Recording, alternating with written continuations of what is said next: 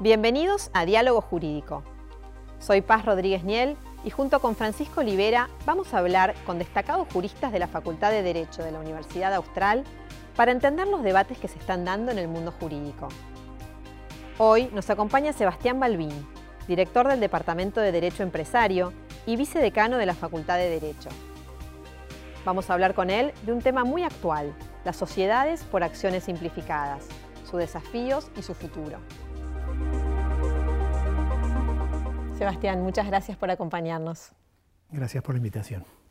Vamos a hablar de un tema súper actual, ¿no? Las sociedades por acciones simplificadas.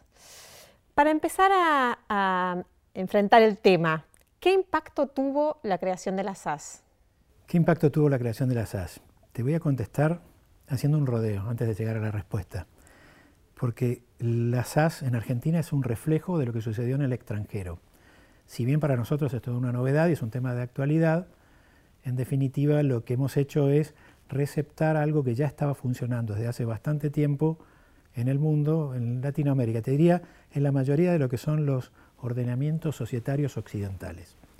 Así que el impacto que tuvo en nuestro país eh, era el esperable. Es un tipo societario nuevo para la República Argentina que tiene una cantidad de características que lo hacen tan, eh, que la distinguen de tal modo de lo que son los tipos tradicionales, que el impacto fue inmediato y eh, rutilante. ¿Cuáles son estas características centrales? Bueno, básicamente la Ley General de Sociedades, ahora ya te empiezo pidiendo disculpas, hablo con siglas. La LGS, la Ley General de Sociedades tiene unos, eh, los tipos tradicionales, dentro de los cuales los dos tipos que más se utilizan son la SRL y la SA. La SAS es un tipo que tiene características propias, que si bien tiene algunas de las calidades que, puede, que puedes encontrar en la SRL y en la SA, tiene como característica propia y distintiva principalmente la libertad en cuanto a las formas y contenidos. Eso es propio de una tendencia mundial que las SAS receptan te diría que en derecho societario actual se está volviendo a el viejo principio de la sociedad como contrato y la libertad de las partes para pautar o arreglar sus relaciones internas. Hay que pensar en el derecho societario en un mundo interno y un mundo externo. La SAS como tipo nuevo trabaja en el área de la libertad respecto de lo que es el formato interno. Dentro de la sociedad las partes pueden regular y reglar sus conductas y básicamente la forma en que eh, la sociedad obtiene ese acto jurídico propio e imputable que después va a trascender al mundo externo de la forma que las partes lo resuelven. Dicho, si querés, eh, más sencillo, el principio básico de la SAS es el principio de la libertad y la desaparición de la mayoría de las normas imperativas propias de los tipos regulares. ¿Y en qué medida se les aplica entonces la ley de sociedades? Bueno, esa es una discusión muy interesante. Te diría que es la discusión más interesante que hay en torno de las SAS, al menos a, la que a mí me resulta más interesante. Siendo esto tan nuevo en la República Argentina, hoy eh, la discusión se centra básicamente sobre qué institutos de la Ley General de Sociedades se aplican a las SAS y cuáles no. El inconveniente que yo veo en la aplicación de la Ley General de Sociedades respecto de las SAS es que estos tipos tradicionales, la SA y la SRL, no están previstos o no, tienen, no tenían en vista negocios eh, como los que prevé como los que se llevan en la actualidad, independientemente de los que prevé la ley de apoyo a capital emprendedor, que es la norma que contiene la SAS. Claro, la SAS es parte de un paquete. Sí, eh, la SAS, eh, te, hago un poco de historia.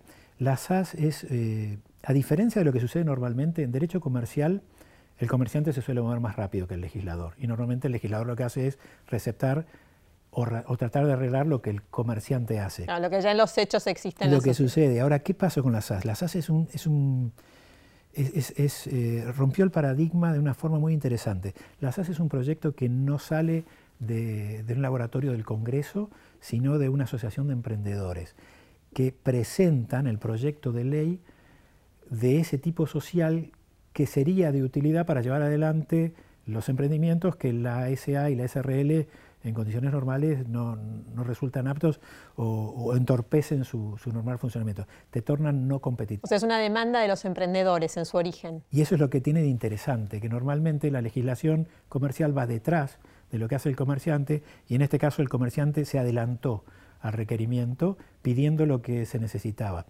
De todas maneras, no es que fue revolucionario. Pero perdón, ese emprendedor no podía ir adelante porque las normas de las sociedades lo obligaban a cumplirlas, o sea, no podía funcionar. Sí, funcionaba de una manera poco eficiente. O sea, no es que no existió el comercio en la Argentina en los últimos 30 años. Lo que sucede es que la ley de sociedades argentina es una ley de 1972, que no tiene prácticamente ninguna modificación. Cuando me refiero a ninguna, es ninguna. La ley es de 1972 y su última gran reforma es del año 1983. No te podría precisar ahora dónde es que he leído hace relativamente poco que una ley de sociedades moderna o eh, una estructura societaria moderna requiere al menos un tuneo, una modificación cada cinco años. Si nosotros tenemos una ley de 1972 cuya última modificación de importancia es del año 1982, pues no es muy apta para competir. Y ahí tenés un problema de competencia que se traslada no solo en el mercado local, sino en lo que es el mercado extranjero. Es eh, poco tentador llevar adelante, si no fuera por razones no sé, de oportunidad, impositivas o de otra índole, llevar adelante con estructuras tan viejas negocios que son, eh, están pensados para, requerimientos más modernos. Vos, hablando de la globalización, planteabas en un momento que hoy en día son los estados los que compiten por las sociedades. ¿Nos puedes explicar este concepto? Sí, mira, eh, en general las normas societarias tienden a la homogenización. Esto es, los primeros estados, los, que eh, brindaban instrumentos eh, societarios más acordes a los, a los, tiempos y a los negocios que se requerían, captaban la atención del mundo comercial. Y eh, a partir del fenómeno de la globalización, también la erradicación de empresas, mal utilizado el término, de sociedades o de empresas en lugares donde las leyes eran más amigables a efectos de llevar adelante los negocios. Eso generó una suerte de competencia entre los estados. Si vos me preguntas dónde se da primero esta competencia, si lo trasladamos a lo que es derecho interno, en Estados Unidos eso se ve claramente. Delaware, ¿no? Es el, es el paradigma de... Delaware, es el paradigma. Delaware tiene más habitantes, personas jurídicas, que personas físicas como Estado. ¿Qué es lo que sucedió ahí? Delaware traccionó la mayoría de los emprendimientos, su radicación, no la evolución, eventualmente no el desarrollo del negocio, sino el, el, lugar donde se asienta eh, su sede y donde resuelve sus conflictos, independientemente de dónde físicamente después trabaje o preste los servicios. Eh, esa competencia se dio en una primera instancia porque las leyes de Delaware eran más eh, modernas, por llamarlo de alguna forma, por, hacerlo de forma simplificada. Pero eso hizo que el resto de los estados empezara a competir también con Delaware y esa competencia se da o mejorando las leyes originales o copiándolas. El efecto de contagio hizo que posteriormente uno eh, puede ir a viajar a Estados Unidos a ver su legislación y darse cuenta que es bastante homogénea. No hay mucha diferencia, aunque puedes encontrar alguna diferencia, no son sustanciales en cuanto a las leyes de Delaware o las de cualquier otro estado. Pero ¿qué es lo que hizo a Delaware tan atractivo? Que junto con sus normas, también desarrolló un sistema de aplicación de las mismas que le brinda seguridad a las partes, certeza y además eh, se hizo más eficiente en términos económicos. Ya no es solamente que se compite, que los estados compiten por las legislaciones o cuál tiene la legislación más apropiada, porque esta tendencia de homogenizarse propia de, los estados americanos ahora es propia de los estados americanos, europeos. De hecho, vos podés encontrar que la mayoría de las normas eh, uno lee una ley de sociedades europea y una ley más o menos moderna eh, de derecho continental americano y reconoce los institutos, es más o menos lo mismo. Ahora te, te spoileo si querés, esto tiende a la simplificación, o sea, esa simplificación además ayuda a la homogenización normativa. Pero volviendo a lo que te decía, era, ya no es que solamente compiten en cuanto a la calidad de las normas, sino a la solución que le aportan a las partes. Los estados compiten en las normas y en la forma en que resuelven los conflictos. Y ya no es necesario, no en todos los tipos de emprendimientos, no me estoy refiriendo a, alguien que, fabrica eh, pasta acá en la esquina o, facturas, no sé, o hace una panadería, pero en general uno puede elegir según el tipo de negocio que, lleve adelante, eh, jurisdicciones que considera más o menos amigable. Y esas jurisdicciones más o menos amigables dejan en segundo lado la norma que es más o menos amigable, porque se entiende que es toda homogénea. En el tema de las SAS, eh, las normas son básicamente iguales en toda, en toda América Latina. Hay una primer eh, legislación que es la que rompe, hace punta de lanza, que es la legislación colombiana, que ya tiene 12 años de vigencia y prácticamente se ha replicado con alguna mejora en, el resto de los ordenamientos eh, continentales. Y en Argentina, perdón, no, no, está bien. Si no me interrumpís, ya sigo solo, decime. No, no, no te quiero interrumpir, no. Pero me interesaba ver cómo funcionó, porque lleva algunos años ya de implementado. ¿Cómo funcionó en estos años en la Argentina? Bueno, Argentina, eh, en el funcionamiento interno muy bien, en lo que es la atracción de eh, capitales extranjeros, eh, no tan bien, porque no es simplemente tener la mejor norma, sino además tener las condiciones para, producir y para desarrollar los, los negocios. Pero hablando de lo que es estrictamente el mercado interno, se dio lo que lógicamente se, sabíamos iba a suceder, que es la lenta, no tan lenta, eh, sustitución de los tipos tradicionales por estos tipos que pregonan la libertad en cuanto a las formas y contenido respecto de las estructuras rígidas plagadas de normas imperativas. Para que veas que no me perdí. Esa es la razón por la cual yo sostengo que no es eh, plausible mantener la LGS en relación con las SAS. Mientras más distantes se encuentren unas de otras, creo que más desarrollo va a tener el nuevo tipo societario que es la SAS.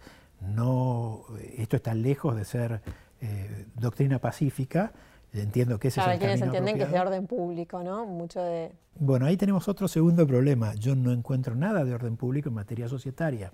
El derecho societario básicamente regula el funcionamiento de estructuras normativas a efecto de llevar adelante negocios. Es básicamente eh, estructura interna para la formación, para determinar la formación de la voluntad de un centro de imputación normativo diferenciado. Esto es Kelsen básico. Yo lo que tengo es una persona jurídica y necesito saber cuál es su funcionamiento correcto para poder imputar a esa persona la conducta que quiere desplegar frente a terceros. Es básicamente un centro cuya reglamentación lo único que me interesa es saber cómo hago para imputar el acto jurídico que emana de uno de sus órganos a esa sociedad.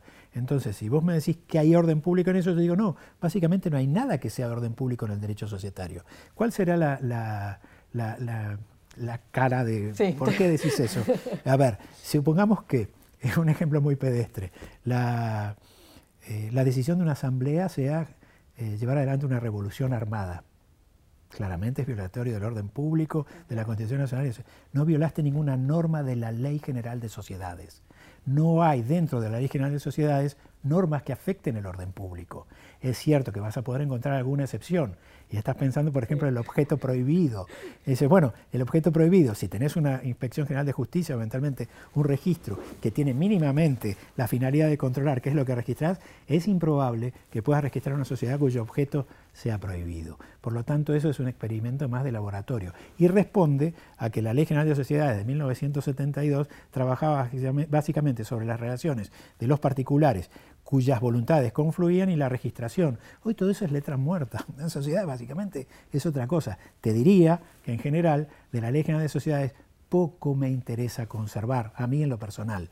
Ahora, el orden público societario no existe tal cosa. De esto, de todas maneras, para tu tranquilidad, en esto no estoy solo. Te diría que estoy casi de acuerdo con el resto de la doctrina societaria, salvo una o dos excepciones que podría hasta darte los nombres porque son casos muy puntuales, pero no viene al caso. Lo que sí hay es imperatividad normativa, es decir, normas que no son disponibles por las partes, pero esa no, disponibilidad por las partes aplica solo respecto de los tipos sociales previstos en la LGS. Claro, para funcionar en ese tipo social tenés que cumplir sí o sí determinadas normas que no podés evitar. Entonces, cuando vos decís, introducís un formato nuevo como el ASAS, ahora bien... Ya te convencí. No necesito imperatividad normativa para el nuevo tipo societario, porque su característica principal es esa tipicidad flexible. Ahora, esto que estoy diciendo es revolucionario. No, no es que yo vengo del futuro para decirles que lo que va a suceder. Pero te quiero traer yo vengo del pasado. un segundo. Pará, vengo del pasado. Esto ya sucede hace 10 años en el resto del mundo. Lo que pasa es que nosotros nos estamos sorprendiendo ahora. Pero no es novedoso lo que estoy diciendo, ni revolucionario, ni mucho menos. Conservador es lo que hacemos hoy. ¿Qué pasa en la vida actual de la SAS en la Argentina cuando tenemos judicializadas siete resoluciones de la IGJ que iban en contra de, la implementación de la SAS y un proyecto de ley en el Congreso avanzando que va en el mismo sentido para dejarla sin efecto? Bueno, suponiendo que el proyecto de ley se aprobara, lo que tendríamos es un retroceso a la situación anterior al año 2017 en que se sanciona la ley de apoyo al capital emprendedor. Y pues entonces volveríamos a nuestra vieja norma de 1972 y viviríamos felices en blanco y negro. Eso es lo que sucedería. Ahora estaríamos solos porque el resto de Latinoamérica no nos ha acompañado. El resto de los países tienen normas similares a la que eventualmente derogaríamos. Nosotros no generamos la novedad de la SAS, entramos muy tarde. Tan tarde entramos que entramos 10 años después de Colombia. Y esta novedad que, todavía discutimos y que solo tiene tres años en la Argentina, no es una novedad, es vieja. Y esta a su vez, las formas colombianas reproducen básicamente el o formas americanas. No es nuevo todo esto. Nuestro derecho societario es algo antiguo, requiere algunas reformas. Ahora esas reformas ya no deberían darse, me parece a mí, dentro de lo que es el texto de la vieja ley general o actual ley general de sociedades, sino que requiere repensar el derecho societario en su integridad. Repensado en su integridad, la SAS es hoy el vehículo más apto y adecuado para los nuevos tiempos del derecho societario. Pero alto, no necesito la SAS, solo necesito el cambio de mentalidad. Si el día de mañana la SAS se reemplaza por una SGJ o lo que se le me da exactamente igual. Son solo los principios los que tienen importancia. Te, voy a leer lo que dijo Nissen, responsable de la IGJ, en una entrevista hace poco en página 12. Las SAS representan el monumento a la opacidad e implican directamente el traslado del riesgo al tercero, ya sea un cliente, un proveedor o un peatón. Es una sociedad constituida para el fraude. Bueno, es extraña la sentencia por cuanto son sociedades que fueron aprobadas por unanimidad por ambas cámaras, su existencia. Parecería que los diputados y los senadores no se dieron cuenta que estaban consagrando un instrumento para el fraude. Pero los instrumentos no dejan de ser instrumentos. La comisión de fraude ha existido con anterioridad, a partir de la forma societaria, de la sanción de la SAS. Así que no veo ninguna relación en cuanto al tipo social y a la posibilidad o no de eh, cometer fraude. Pero dicho eso, me parece que sería todo lo contrario. Eh, las eh, sociedades por acciones simplificadas, en general los tipos simplificados, no solo simplifican lo que es los trámites y los formatos internos y les genera mayor libertad a las partes para regular internamente sus relaciones y los procesos de, de formación de voluntad social, sino que tienen además como contracara que se asientan sobre sistemas de información seguros. Me refiero básicamente a encriptación de datos. Es improbable yo diría que es imposible violentar eh, los registros de una SAS.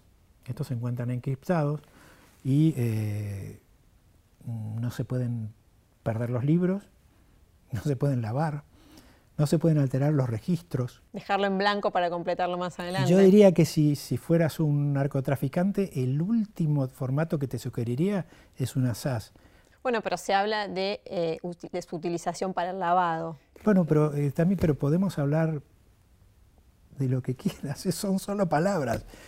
No, no coincide con la realidad, ni remotamente. Pero además hay un tema, es improbable poder, eh, es cierto que cuando las SAS reemplacen, si no se derogaran, pero han reemplazado en el resto del mundo al resto de los tipos sociales, cuando encuentres un fraude societario, lo vas a encontrar montado en una SAS. Lógico, lo vas a encontrar montado en una SAS porque el único tipo funcionando será la SAS. Si solo hubiera SA, lo encontrarás solo en SA o en SRL. No hay una relación directa. Es, a mi criterio, simplemente una declaración política, no otra cosa. Y con respecto a un acreedor o un tercero, ¿no son un riesgo considerando, entre otras cosas, el capital social con el que se pueden constituir, que es mucho menor, ¿no? Bueno, ahí tenemos todo un tema que es de interés. Eh, y probablemente sea aburrido, salvo para, para mí, dos o tres amigos que nos interesa esto. Bueno, no, pero digo, es algo bien concreto. Eh, sí, eh, claramente. Te pisa por la calle un camioncito que es de una SAS que tiene capital social dos, ¿cuánto es? Dos salarios mínimos. Dos salarios mínimos, o mejor, te pisa una sociedad en Europa de un euro de capital o de un dólar en Estados Unidos. Ahí tenés un problema de, en ese caso lo que tenés es un, voy a ir un poco más atrás, voy a, hablar rápido, pese a que tal vez no debería hablar tan rápido. Eh, cuando te hablo del replanteo del derecho societario en su totalidad, lo primero que hay que hacer es revisar no solo las normas, sino los dogmas que alumbran muchas de las normas que actualmente están vigentes.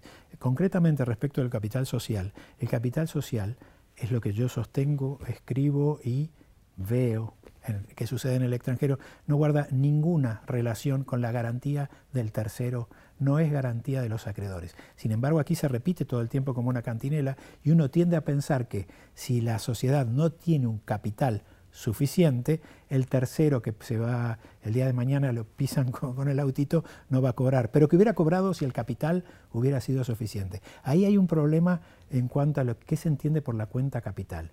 La cuenta capital es un concepto antiguo en todo el derecho si no se circunscribe exclusivamente a medir eh, el énfasis con que el socio ejerce sus derechos. El estado de socio, de momento, eh, la forma más eficiente de otorgarlo es con una participación en la cuenta capital social.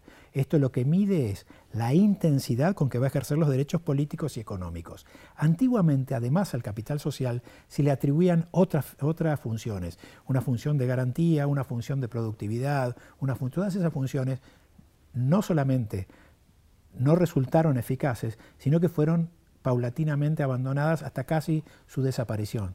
Tanto es que yo no vería inconveniente que exista no una sociedad infracapitalizada, una sociedad sin capital. El capital es solo una subcuenta de la cuenta patrimonial, es un asiento que lo que hace es reflejar la posición del socio frente a, eh, la, a la sociedad. Ahora, ¿Qué función de garantía tiene? Pues no tiene ninguna ni tampoco de productividad. Lo que tenés que medir es el patrimonio completo de la sociedad. Ahora, dicho esto, a efectos de contestar de respecto a qué sucede si lo pisa con un auto. Si es solvente paga y si no es solvente no paga. Y eso es igual para todos los tipos sociales, para todos. No importa cuál sea su capital. Pretender que el capital acompaña eventualmente el importe del pasivo es tanto como condenar a la inexistencia a la sociedad por cuanto si tengo que poner en riesgo la misma cantidad que, tengo que invertir, o sea, el, riesgo es igual a la inversión, en definitiva no invierto nada. Y esto tiene un problema de base, es el problema de base que a veces en, Argentina no terminamos de distinguir. Te cuento una historia en relación a esto. Eh, es una idea, pero en general te diría que tengo mayormente consenso en doctrina, por cuanto lo que te voy a contar es un raconto de lo que la doctrina investiga. Hace ya bastantes años, alguna doctrina se dedica a estudiar cuáles son los puntos de conexión que hay en los ordenamientos occidentales societarios. Básicamente lo reducen a cuatro o cinco puntos eh, de importancia. Eh, yo en lo personal, de esos cuatro o cinco puntos, no viene al caso cuáles son, solo hay dos que me interesa conservar. Uno es la esencia del derecho societario, que es la personalidad diferenciada, aquella piedra de toque de hace ya 500 años atrás en que alguien descubrió la forma de eh, otorgarle personalidad a, a un contrato. Pero la segunda, y que es el verdadero motor de la economía y que realmente eh, le dio una utilidad a aquella creación, a aquella invención de la persona jurídica, es la responsabilidad limitada. Sin responsabilidad limitada, sin el límite en el, en, el riesgo, no hay inversión. El motor económico básicamente eh, orbita a través de la posibilidad de no comprometer la totalidad del patrimonio en cada uno de los emprendimientos. ¿Y el Estado no tiene que introducirse ahí para controlar en defensa de los terceros? No, ¿Por qué debería hacerlo? A ver, Porque está permitiendo la creación de una nueva persona. Estamos totalmente de acuerdo, pero cuando yo nazco, cuando nace un hijo mío, el Estado no interviene, simplemente nace y es una persona, es un centro de imputación normativa en términos de derecho, más allá de que es una persona humana. El Estado lo que concede es la posibilidad de generar centros de imputación normativos no humanos, personas jurídicas. En tal caso, lo que exige es su registración para que aquellos terceros que se relacionan con este lo hagan eh, sabiendo con qué sujeto se relacionan. Ahora, quien contrata conmigo, eh, persona humana, sabe los riesgos que, corre, eh, porque presume que tengo solvencia o patrimonio o no lo presume, sigue la suerte del negocio a partir de la intuición de mi solvencia. En una persona jurídica es exactamente igual, o al revés, es aún más fácil, porque yo puedo medir su índice de solvencia sin la necesidad de la intervención del Estado puedo eh, auditarlo y ver qué solvencia tiene o deja de tener, incluso mejor que una persona humana. Ahora, ¿qué es lo que sucede si yo piso a alguien con el auto y no tengo con qué pagarle? Pues no cobrará. ¿Y qué sucede si alguien que contrata con una sociedad comercial eh, sufre se liquida la sociedad y no cobra. Pues no cobra tampoco. Ahora, ¿cuál es la diferencia en uno u en otro caso? Esencialmente no es ninguna. Es que el Estado va a pagarle a aquel que yo atropellé con el auto para que quede, eh, quede indemne. Y si no lo hace conmigo, ¿por qué debería hacerlo con una sociedad? Porque en verdad es el que autorizó a crear el monstruo. No hay ningún monstruo. En definitiva, quien contrata con una sociedad corre el riesgo de contratar con esa sociedad.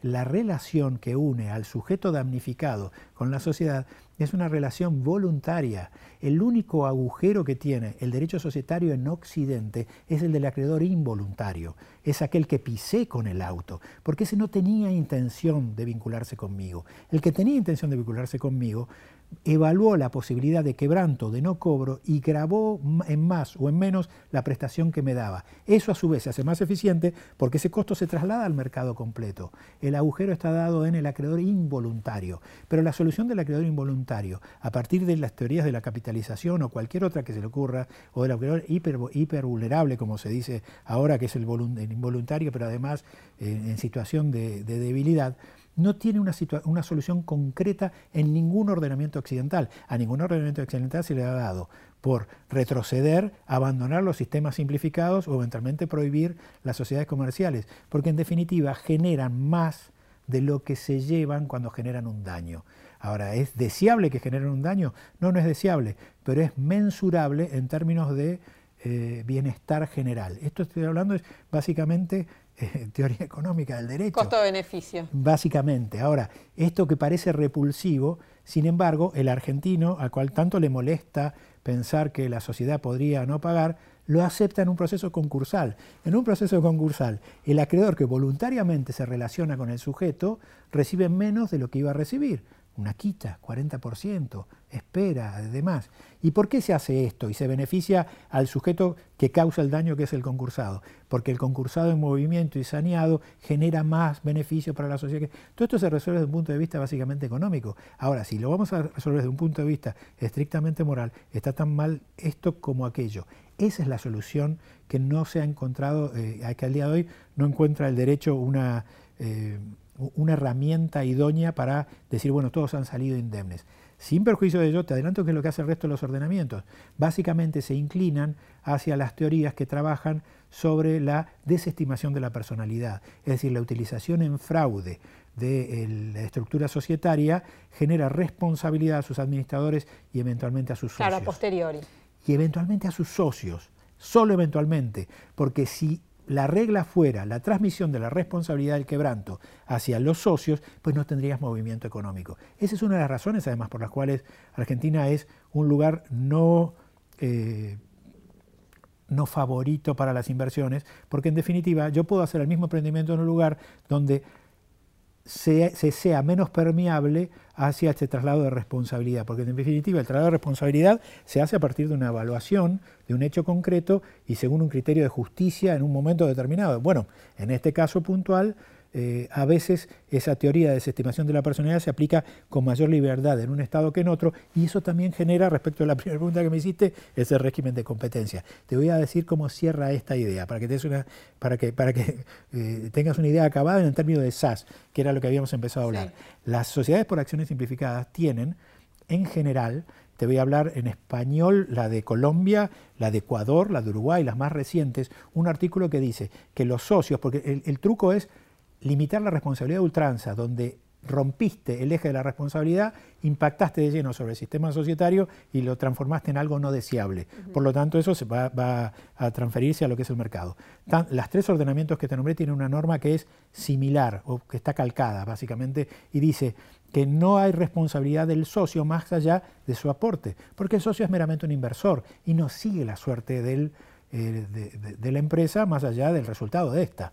Eh, quiere decir que no se le trasladan los quebrantos. Claro, pero lo que hablábamos de fraude... Ah, y incluso dice, incluso dice, especialmente, creo que dice la palabra especialmente, o siquiera en materia fiscal o laboral. Fíjate, los otros países tienen los mismos problemas que nosotros y lo legislan de forma clara para atraer las inversiones y siempre, muchachos, acá, si vos no te involucraste en la administración... si vos tuviste empleados en negro a los que... En tal caso se les va a trasladar responsabilidad al administrador, pero no al socio. Aquí se le traslada al socio, entonces yo no tengo nada que ver. Puse la plata, me vienen a ver, bueno, pero vos debiste haber sabido. O sea, esas tres normas iguales que dicen, siquiera en supuestos de fraude fiscal, de, perdón, sí, de fraude fiscal o laboral, se le traslada al socio. Estoy hablando del socio, no estoy hablando del administrador. Argentina tiene, sobre el final de la, ley de SAS, del capítulo de SAS, un artículo que dice, se aplica en todos casos la ley laboral, en especial la de... O sea, todo al revés, no tenés chance de competir. Entonces la ley de SAS quedó para un mercado interno. Ahora vos podés decir, bueno, eso es justo, eso es razonable. Está bien, digamos que es justo y es razonable. Veamos qué hacen los vecinos. Ninguno hace lo que hacemos nosotros. ¿Cómo queremos que nos vaya? Si nos estamos contentos como nos va, pues sigámoslo haciendo y no nos quejemos. Lo estamos haciendo bien. Y, vos ves en la práctica que existe ese movimiento hacia otros países? Bueno, en verdad eh, sí, porque, eh, a ver, lo que tenés que, pensar, o al menos creo que tenés que pensar en esos casos, es que la ley de 1972 está pensada para un modelo, está prevista para un modelo de negocio industrial, básicamente. Entonces, si yo voy a extraer petróleo en la Argentina, voy a tener que someterme a eh, los tipos sociales previstos por una eso o el que el legislador local me, permita. Pero cualquier otro tipo de emprendimiento propio del siglo XXI, en los cuales las transacciones se dan en cualquier lugar del planeta de manera simultánea, yo puedo elegir el lugar de radicación. ¿Y por qué elegiría Argentina? No solamente compiten en ese caso las leyes, y si las leyes fueran homogéneas, porque la ley argentina sería exactamente igual a la ley de otro país, pues me inclinaré por la que pague menos impuestos o me inclinaré por la que resuelva los conflictos de una manera más rápida y económica. Hay un montón de variables. Uno tiende a pensar que, la ley soluciona todo. La ley termina complicando muchas veces las cosas. De hecho, eh, tener, eh, cada vez que hay un problema, el primer reflejo es hay que hacer una ley para. Me parece que sobran leyes, eh, sobran conductas reguladas, falta libertad que te permita generar negocios, y esto es derecho mercantil. Y en derecho mercantil, básicamente, el comerciante se escapa como el agua para donde puede y como puede. Entonces, frente a la posibilidad de instalarse en un lugar menos hostil, pues se instala. ¿Y quiénes quedan aquí? ¿Solo los que están cautivos? Los que están cautivos del sistema. Es al revés. No hay que tratar de traccionar para que la gente no se vaya, sino de llamar para que los de afuera vengan. No parecería que estuviéramos haciendo eso del todo bien, pero no descarto que podamos hacerlo. Un escenario además que viene complicado, ¿no? Bueno, seguramente en muchos países del mundo, pero en la Argentina el panorama de crisis agravado por la pandemia como ha sido. Sí, no estamos en un momento que nos hace tentadores. Me parece que hoy la tendencia parecería que es más a, emigrar que, que, a venir. Pero bueno, eso puede cambiar. Todo puede cambiar. Yo no pierdo la esperanza en, en mi país. No estoy conforme actualmente, pero no, las cosas pasan y pasan con velocidad, sobre todo en derecho comercial. Eh, podemos retroceder 30 años en unos días y podemos avanzar otro tanto en, en unas semanas. Para terminar, ¿qué futuro les ves a las SAS? A ver, a las SAS no les veo futuro, les veo presente. No voy a hablar de la República Argentina. Te hablo de lo que es el mercado mundial en términos si fueran productos de sociedades. Las han desplazado a todos los tipos sociales con los que han competido. Te hablaba en principio de la ley colombiana. La ley colombiana tiene 12 años. El 98% de las sociedades en Colombia son SAS. No se derogó la ley de sociedades. Hay sociedades de responsabilidad y sociedades anónimas, pero no las vas a encontrar.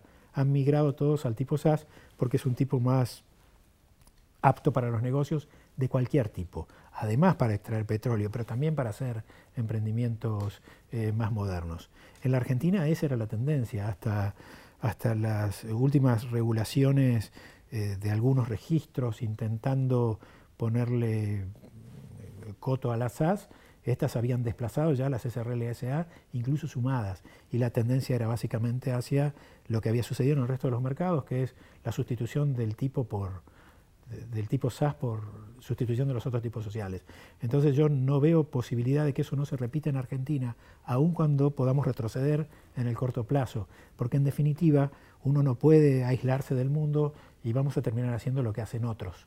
Así que yo no dudo de que es el tipo del presente.